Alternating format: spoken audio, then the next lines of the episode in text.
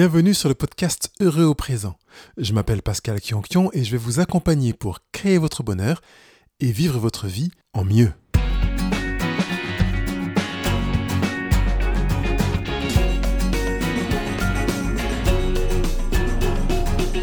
Aujourd'hui, nous arrêtons sur avoir tort ou raison, parce que je me rends compte que euh, plusieurs d'entre nous se retrouvent devant ce problème, ce malaise d'avoir tort. Et je crois vraiment intéressant de donner une matière à vivre cette dimension autrement, avoir tort ou raison. Bonjour à vous, ravi de vous retrouver. Avant de m'arrêter sur le sujet du jour, je voudrais d'abord juste mentionner le commentaire d'Isabelle et la remercier. Merci Isabelle pour ton commentaire. Par rapport au rendez-vous de la semaine dernière, hein, qui se ressemble, s'assemble. Et tu dis, je pensais que c'était plus pour les relations de couple que pour les amis et leur réseau. Euh, avoir une chambre d'écho dans son entourage est presque inévitable, alors il est important de faire un effort conscient pour en sortir. Tu nous partages plein de bonnes choses ici. Merci. Alors merci Isabelle. Je suis ravi effectivement de partager ces plein de bonnes choses pour reprendre ton expression dans, ces rendez-vous. Euh, juste effectivement, ce que le sujet qu'on a abordé, euh, qui se ressemble, ça semble, peut correspondre aux couples, mais ce n'était pas vraiment ciblé pour les couples. Ici, c'est un, un podcast avec un blog beaucoup plus large où j'accompagne de manière générale les personnes. Mais peut-être certains d'entre vous savent que je tiens un autre blog qui s'appelle couple-heureux.com dans lequel je choisis de faire des sujets vraiment ciblés sur les couples. Alors c'est complémentaire à Heureux présent qui là ici est un blog généraliste. Je profite de ce petit temps avant de me lancer sur le sujet pour vous annoncer que le dernier vendredi du mois, euh, de mai sera un rendez-vous dans lequel je répondrai à vos questions. Alors je mettrai en place euh, un système questionnaire qui sera présent sur euh, le blog Euro Présent. Je vous donnerai tous les éléments en son temps pour que vous puissiez poser vos questions de manière à ce que je puisse y répondre. il y aura le droit de poser une, deux, trois. Enfin voilà, je n'ai pas, pas limité le nombre de questions, mais en tout cas que ça puisse vous donner une plateforme pour exprimer vos préoccupations par rapport peut-être à des sujets qu'on a abordés dans les rendez-vous, mais aussi peut-être sur des sujets complètement différents que je n'ai pas abordés et que vous disiez mais quand est-ce que Pascal parlera de ce sujet? Alors voilà, vous pourrez avoir accès à la tribune pour vous exprimer, que je réponde à vos questions. Ça sera un vrai plaisir de le faire aujourd'hui. Arrêtons-nous sur notre sujet, avoir tort ou raison. Dites-moi que vous n'êtes pas mal à l'aise quand vous, quand vous avez tort. Eh bien oui, certains, ou pour ne pas dire euh, beaucoup, pour ne pas dire tous, sommes assez mal à l'aise quand on a tort. Alors, j'ai le privilège de vous dire que ce n'est pas le cas de tous, en fait. Je connais des personnes qui sont dans cette capacité mature à vivre une relation sans avoir ou sans chercher à avoir tort, enfin, en tout cas, sans chercher à avoir raison. Par conséquent, elles sont très à l'aise avec l'idée d'avoir tort, parce qu'évidemment, quand on est à l'aise en sortant de ce duel, cette approche dualiste, tort ou raison, ben quand on est prêt à ne plus avoir raison, à ne plus chercher à avoir raison, eh bien on vit mieux le fait finalement d'avoir tort, parce qu'on s'en moque. Hein. On va le voir pendant le, le rendez-vous d'aujourd'hui. D'abord, nous pourrions commencer par focaliser notre attention sur la motivation qui sous-tend une préoccupation d'avoir tort ou raison. Je vais en mettre peut-être deux. Voilà. La première, c'est une relation avec l'estime et la valeur de soi. En général, on veut avoir raison parce qu'on y associe une valeur personnelle. On pense que si on a raison, on aura davantage de valeur aux yeux de l'autre. On a également l'impression d'avoir plus de valeur à nos propres yeux. Par conséquent, on pense à l'inverse que si l'on a tort, on va en partie altérer la valeur que l'on attribue, que l'on s'attribue. Donc le, je veux dire, l'exercice consistera à chercher à se protéger de cette éventuelle chute de valeur en veillant à avoir le plus raison possible et surtout à ne jamais avoir tort. La deuxième motivation, c'est euh, une volonté de dominer, d'être reconnu. Euh, la motivation à avoir raison est aussi une recherche de pouvoir. On a l'impression qu'on a raison, que, enfin, quand on a raison, que on dirige les choses et qu'en plus on dirige les choses vers soi en participant à accroître l'admiration des autres vers soi. C'est une manière de remplir son propre réservoir émotionnel. Et je vous envoie vers euh, le rendez-vous que j'avais euh, fait sur euh, quatre conseils pour sortir de la dépendance affective, parce que là, on est dans ce cadre-là. d'une dépendance affective, on va dépendre, notre valeur va dépendre du regard des autres. On pense que si on a raison, on sera davantage admiré, regardé, davantage aimé et qu'on participera à accroître sa propre valeur aux yeux des autres. On est donc dans un biais. Vous savez que toute cette dynamique qui tourne autour de la satisfaction personnelle et qui est tout à fait louable est biaisée. Elle abîme une réalité. Finalement, on, se dirige vers des situations douloureuses à répétition, comme si, euh, on comme, il n'est pas possible en fait d'avoir raison en permanence, certaines personnes préfèrent se taire ou s'allier à celui qui a raison, d'après elles, bien sûr. C'est une manière de faire partie de l'équipe qui gagne.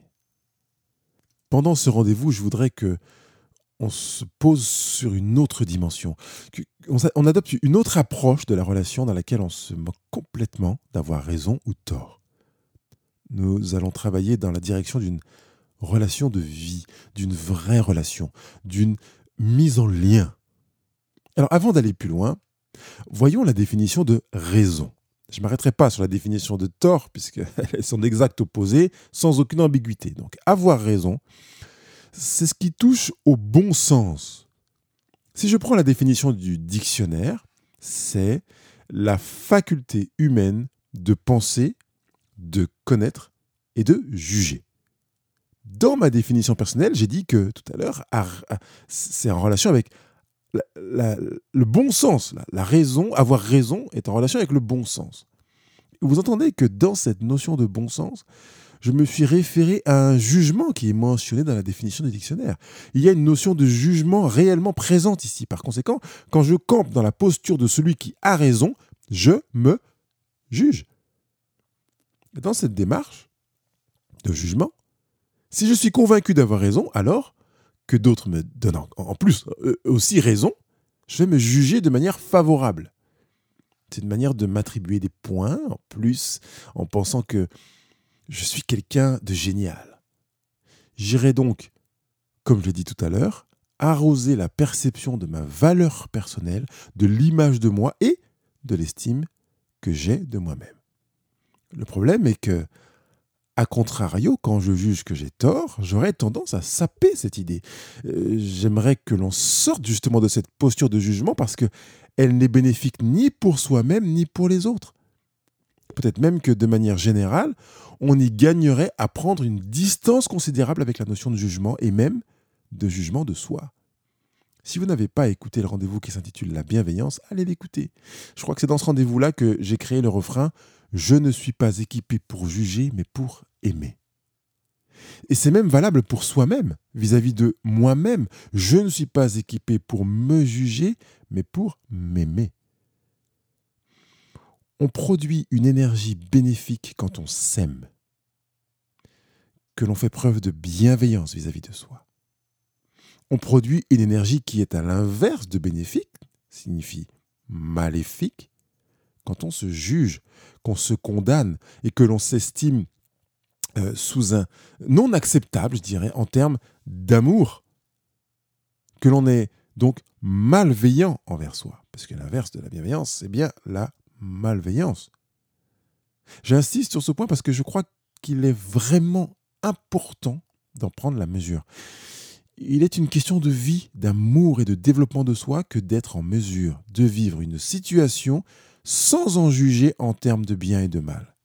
Qui plus est, sans en juger dans le but de se récompenser ou de se flageller, de se punir. Ce n'est pas facile puisque nous nous sommes construits dans cette dynamique du jugement naturel. C'est tellement évident pour nous de fonctionner ainsi en se basant sur tout ce que nous avons appris depuis l'enfance. Nous avons été cernés de discours dans lesquels on nous a dit c'est bien quand tu fais ça, c'est mal quand tu dis ça, c'est beau que tu fasses un bisou, c'est bien quand tu fais un câlin à maman, c'est bien d'avoir débarrassé la table, etc. Et on a été environné de paroles, que ce soit cette dimension dans cette dimension, euh, une dimension religieuse, avec une connotation religieuse, philosophique ou autre, quel que soit le milieu dans lequel on a grandi. Nous avons été conditionnés dans cette dynamique en pensant que notre vie se construisait sur le bien et le mal. Bien entendu, on ne va pas évacuer le bien et le mal de manière permanente et constante. Mais on va se créer des fenêtres dans lesquelles il est possible de vivre sans considération de bien et de mal, et qui plus est, quand il est question d'émettre un avis, d'émettre une pensée, de regarder les choses, d'avoir un, un, raisonnement, de se libérer de cela. Et j'aimerais qu'on sorte de ça pour cesser de se juger et préférer accueillir les choses en l'état, comme elles viennent, comme elles sont, sans jugement du bon, du mal, du bien, du mauvais, de l'agréable ou du désagréable. Une distance manifeste avec raison et tort. Parce que systématiquement, quand vous campez sur cette position, est-ce que ça c'est bien ou mal, ça résonne avec est-ce que j'ai raison ou tort. Entrer dans cette dynamique-là est la première étape sur laquelle je voudrais que, que l'on s'arrête. Elle est peut-être salutaire dans le sens de... Elle va dans le sens de la vie. Elle permet d'ouvrir, d'épanouir au lieu de condamner en permanence, de limiter. Je prends juste l'exemple de la nature, comme j'aime le faire. Certains ont remarqué que la nature, pour moi, est une source d'exemples considérables.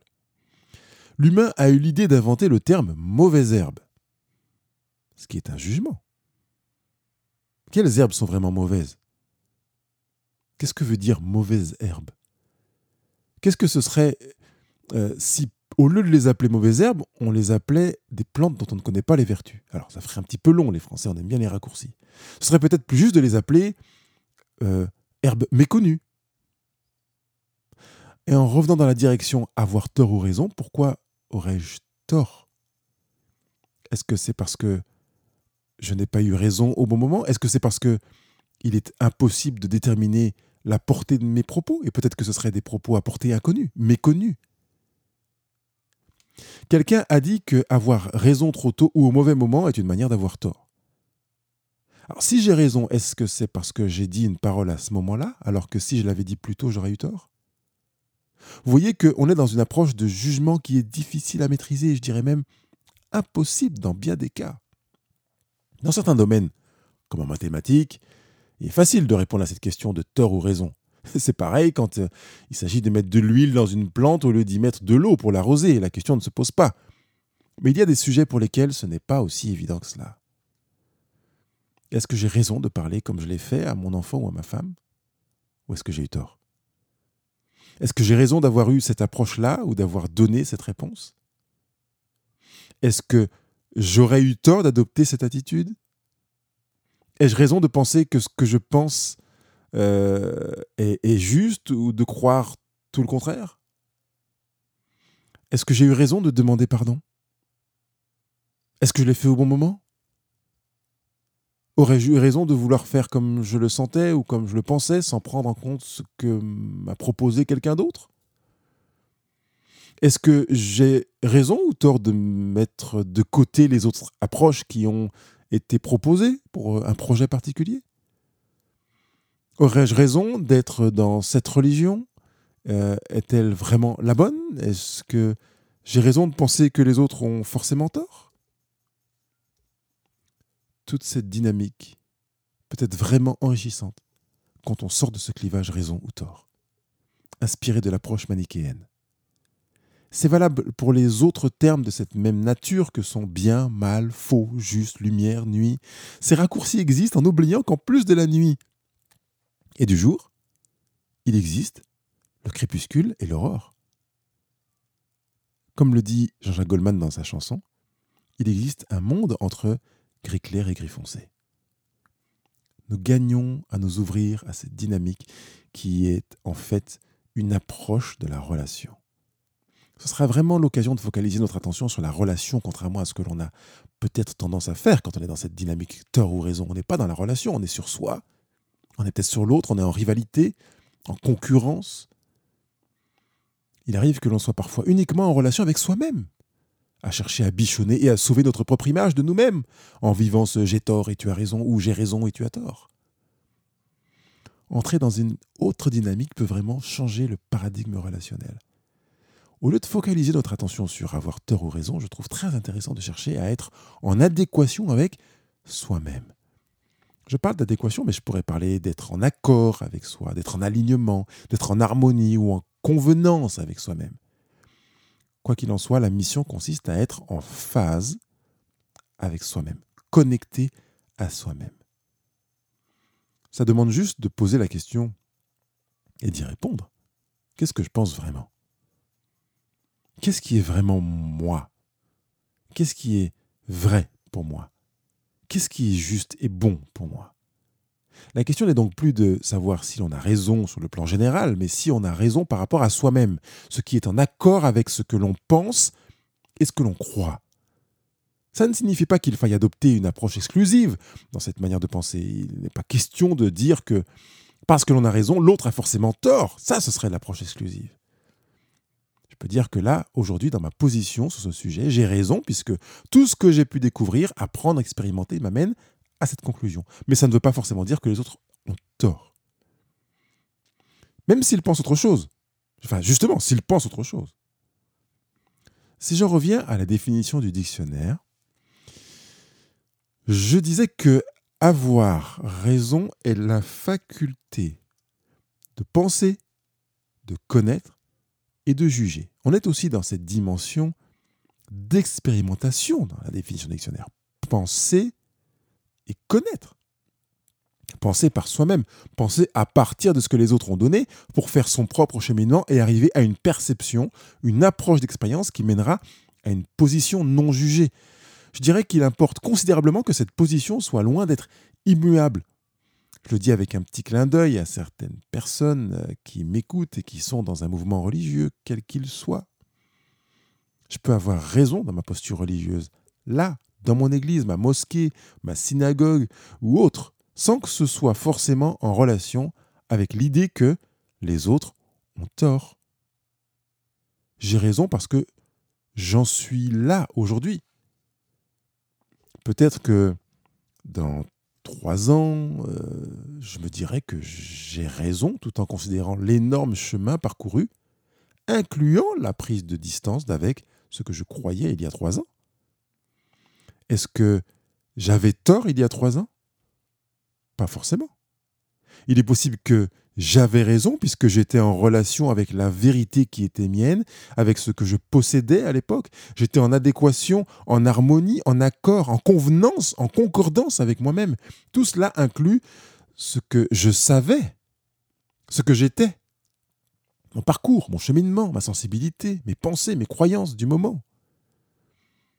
Il n'est donc pas question de condamner ou de juger dans une approche j'ai eu raison et j'ai eu tort, mais d'être d'abord en harmonie avec moi-même, même par rapport à ce que j'ai vécu dans le passé. Puisqu'on sera dans une approche avec l'inclusion et pas l'exclusion. Cela implique qu'on est prêt à s'ouvrir à d'autres aspects, et j'y reviendrai dans un instant. Ça signifie que j'intègre l'idée qu'aujourd'hui, je suis différent de ce que j'étais il y a trois ans, il y a un mois, il y a même deux jours. Par conséquent, il y a trois ans, il y a un mois ou il y a deux jours, ça ne remet pas en question le fait que j'avais raison. Et dans un mois, dans trois ans, dans dix ans, je serai différent. J'aurai donc, sans avoir à me condamner ou à me juger, une période dans laquelle je pourrais me dire que j'avais raison, même si ça a changé entre-temps. Cette approche n'est possible que dans une évolution envisageable vis-à-vis de moi-même. Si j'intègre que je vais évoluer, que je vais grandir, que je suis vivant, que je vais bouger, eh bien, je pourrais vivre cette approche inclusive. Dans cette nouvelle posture, finalement, dans la relation avec un autre, on va entrer dans ce que j'appelle la relation de partage. C'est là que je vous invite aussi à entrer. Euh, nous avons parlé de connaître dans la définition de la raison. Hein penser, faculté de penser, de connaître et de juger. Donc il y a connaître. Et je rappelle juste la définition euh, euh, étymologique du dictionnaire par rapport au verbe connaître qui est naître avec. Ça signifie que je vivrai des expériences dans lesquelles je découvrirai autre chose que ce que j'ai connu jusqu'à présent. Je vais naître autrement dans cette nouvelle naissance à autre chose et d'une expérience à l'autre, revivre quelque chose qui viendrait soit consolider une partie de ce que je pensais, ou à l'inverse, invalider une partie de ce que je pensais. Dans une relation à l'autre, il y a cette dimension de partage dans laquelle on va émettre son point de vue et entendre celui de l'autre. C'est là que l'enrichissement survient dans ce sujet, j'ai raison ou tort.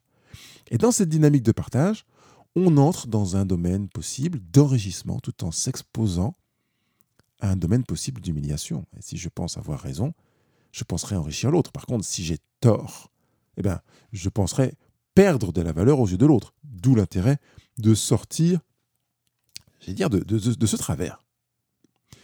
Là, il est question d'un partage altéré, justement. Le partage altéré survient quand, pour gagner du temps, au lieu d'aller dans un échange dans lequel je vais donner et recevoir, eh bien, je vais adopter la posture d'un partage descendant. Je n'attends rien de l'autre. C'est donc le refus d'un échange d'égal à égal. Je suis au-dessus, l'autre est en dessous. J'émets, il reçoit. Dans ce cas-là, on est dans un échange déséquilibré, unilatéral. C'est ce que j'appelle un échange descendant. Cela relève d'une position mentale qui nourrit euh, la pensée j'ai raison et tu as tort. Pour ma part, fonctionner de cette manière signale la présence d'un partage abîmé, d'une relation abîmée. Dans cette démarche, on est forcément convaincu d'avoir raison. Et, pour aller plus vite, on va imposer son point de vue à l'autre. Comme on a raison, à quoi bon prendre le temps d'écouter ce que l'autre voudrait bien nous, dire, éventuellement nous apporter Il peut donc y avoir ce partage biaisé ou altéré qui peut aboutir à ce que je viens de décrire. Il peut également y avoir un partage dans lequel on va penser à celui qui pourrait éventuellement avoir tort. Et là, ça va faire des résonances avec des passages de notre vie. C'est pas agréable d'avoir tort, vous le comprenez? Vous l'avez forcément vécu. Alors comment empêcher à quelqu'un de vivre la désagréable situation d'avoir tort? Comment pourrais-je euh, éviter ou faire en sorte que la personne évite le sentiment d'humiliation, de la mettre mal à l'aise, d'éviter qu'elle se sente gênée et ait envie de, de se replier sur elle-même, je dirais même? Comment faire? Comment agir? Et parler pour éviter que la personne ressente le besoin de se protéger, de se camper dans une forme de mutisme un des moyens d'être dans un partage dans lequel on va rééquilibrer l'échange est de ne pas aller dans un autre extrême ce dernier consisterait à entrer dans une relation dominante, recevant, dans laquelle on, a le sentiment de ne rien avoir à apporter à l'échange. Tout à l'heure, on était dans, le cas de personnes qui pensent, euh, pour prendre un raccourci, pour aller plus vite, qu'elles ont raison. Donc on est dans une relation descendante, on apporte sans échange, et donc l'autre est censé reconnaître qu'on a raison et faire ce qu'on dit. Et là, on peut être dans un autre extrême, qui est l'impression de ne rien avoir à apporter à l'échange. On va être dans un, euh, recevant descendant, finalement. On va se mettre en dessous de l'autre. Euh, et, là, on a l'impression d'avoir tort. Comme on a tellement tort, on ne peut qu'être exécutant de la vie de l'autre. Impossible d'être en mesure de vivre un partage dans l'attente de ce que l'autre aura à, de ce que je pourrais, pardon, apporter à l'autre. On est dans un déséquilibre dans ce cas-là, dans un mensonge vis à -vis de soi-même. Entrons dans un équilibre dans lequel on est vraiment égal à égal. L'un et l'autre se respectant dans la valeur humaine qu'il ou elle est. Une approche dans laquelle je vais partager avec l'autre mon mode de pensée, mes pensées, mon expérience, le regard sur ce que j'ai vécu, tout en restant ouvert à ce que l'autre voudra partager avec moi. Je ne pars pas du principe que j'ai raison ou qu'il a tort, ou qu'il a raison et que j'ai tort. Je pars du principe que nous pouvons nous enrichir mutuellement. Par conséquent, on entre davantage dans, un, dans, une dynamique de croissance mutuelle. Je ne peux pas savoir si l'autre croit du verbe croître en, en face de moi, dans l'échange. Cela dit, je peux malgré tout me fonder sur le principe que je suis en croissance de par l'échange. Je partage mon expérience et mes pensées, donc libre à l'autre de partager son expérience et ses pensées, sans avoir à l'esprit de savoir s'il a tort ou raison, ou si c'est moi qui ai tort ou raison. On est plutôt dans une ouverture qui permet cette croissance personnelle, qui permet un mieux-être, une satisfaction, comme une ouverture, vraiment. Tout le contraire de ce que nous avons vu tout à l'heure dans le mutisme avec le repli sur soi. Euh, d'ailleurs, quand on est dans cette démarche de j'ai tort et il a raison ou, j'ai raison, il a tort, on est dans un repli sur soi. Dans cette euh, dynamique-là, parce qu'on on ouvre et que l'on permet l'ouverture, on va augmenter la possibilité pour les personnes qui sont en face de, euh, de, s'exprimer en fait. Avez-vous remarqué que quand vous avez en face de vous des personnes qui ne fonctionnent pas sur ce registre j'ai raison ou tu as tort, ou j'ai tort et tu as raison, vous avez davantage la capacité de, de, vous ouvrir et de partager. Vous avez plus envie de donner votre avis, de demander même un avis. C'est ce qui va se produire d'une manière assez naturelle quand on part du principe que l'on est sur un même plan et qu'il est possible d'échanger, de discuter, de partager sans entrer dans un déséquilibre, qu'il soit descendant ou, ou ascendant.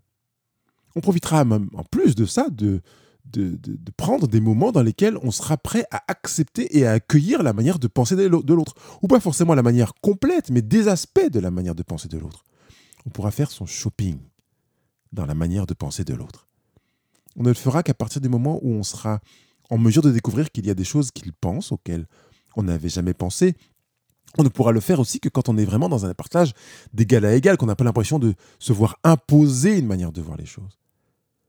De même pour des approches que l'on n'aurait jamais formulées de la, de, la manière dont l'autre l'a formulée, eh on va avoir tendance à se dire tiens finalement je vais peut-être aller récupérer certaines choses dans cette approche-là. C'est évident puisque nous ne sommes pas les mêmes personnes, donc forcément on n'a pas la même manière de voir les choses. Du coup ça profite à, qui, ça profite justement? C'est assez difficile de répondre à cette question puisqu'il n'y a pas de possibilité de savoir réellement à qui ça profite. Qu'est-ce qui profite à qui quand on entre dans cette maturité capable de partager sur le même plan? Je pourrais faire le point sur ce qui me profite à moi, mais peut-être que je ne saurai jamais ce qui a profité à l'autre. Et finalement, je n'ai pas tant besoin que ça de le savoir si dans ma démarche, je n'entre pas dans une relation qui a pour objet de chercher à me faire aimer, à me faire valoriser, à me donner l'impression d'avoir plus de valeur, euh, et peut-être même d'être dans cette concurrence, je profite davantage à l'autre qu'il ne me profite on entrera dans un échange dans lequel on partagera simplement des expériences, des pensées, des idées, parce qu'elles sont là. Avec ces idées-là, ben, je poursuivrai mon chemin avec la conviction d'un enrichissement mutuel sans pouvoir évaluer ou juger ce qui a été un enrichissement pour mon interlocuteur, parce que finalement ça m'est égal. C'est à lui de faire son shopping dans ce que je dis, de tout balancer si ça ne l'intéresse pas, comme à moi de faire mon shopping dans ce que dit l'autre, ou de tout balancer si ça ne m'intéresse pas. À la rigueur, je pourrais avoir un avis au présent sur l'éventuel enrichissement produit en l'autre à partir de ce que j'ai dit, mais à quoi bon juger? Cheminons.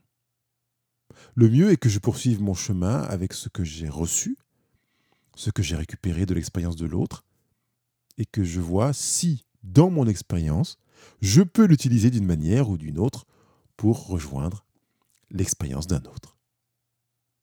Il ne me reste plus qu'à vous souhaiter une bonne semaine riche d'expériences.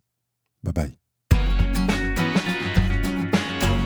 Je vous remercie et vous félicite d'avoir été présent à ce rendez-vous. Euh, évidemment, je souhaite que vous viviez et pratiquiez les exercices que vous avez entendus, intégriez les notions que vous avez comprises, et puis que vous puissiez euh, bah, partager, partager avec les gens qui sont autour de vous, aller sur les réseaux sociaux, donner votre avis, poser vos questions, mettre vos commentaires. Vous avez tous les moyens pour faire cela, quel que soit le réseau social que vous utilisez. Quant à moi, je vous dis à très bientôt. Bye bye.